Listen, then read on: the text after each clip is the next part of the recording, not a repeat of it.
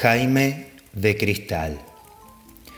En una lejana ciudad nació en cierta ocasión un niño que era transparente. Se podía ver a través de sus miembros como se ve a través del aire y del agua. Era de carne y hueso y parecía de vidrio, y si se caía no se rompía en mil pedazos, sino que, como máximo, se hacía un chichón en la frente. Se veía latir su corazón y se veían sus pensamientos, inquietos como los peces de colores en su pecera. Una vez el niño dijo una mentira, por equivocación, y la gente vio inmediatamente algo como una bolita de fuego a través de su frente. Dijo la verdad y la bolita de fuego desapareció. Durante el resto de su vida no volvió a decir más mentiras. En otra ocasión, un amigo le confió un secreto y todos vieron inmediatamente algo como una bolita negra que giraba ininterrumpidamente dentro de su pecho y el secreto dejó de serlo. El niño creció, se hizo un muchachote, luego hombre, y todos podían leer sus pensamientos, y cuando se le hacía una pregunta, adivinaban su respuesta antes de que abriera la boca.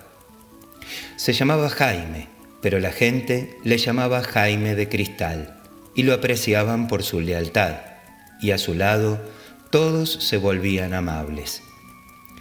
Desgraciadamente, un día subió al gobierno de aquel país un feroz dictador y comenzó entonces un período de opresiones, de injusticias y de miseria para todo el pueblo. El que osaba protestar desaparecía sin dejar huella. El que se rebelaba era fusilado.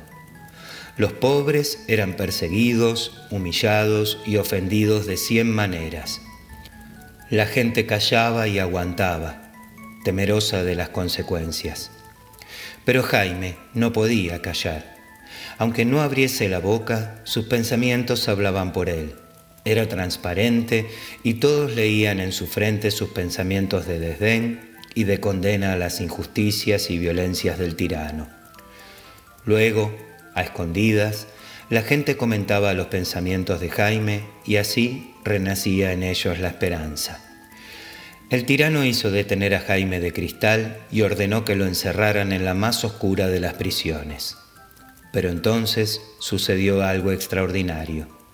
Las paredes de la celda en que había sido encerrado Jaime se volvieron transparentes y luego también las paredes del edificio y finalmente también los muros exteriores de la prisión.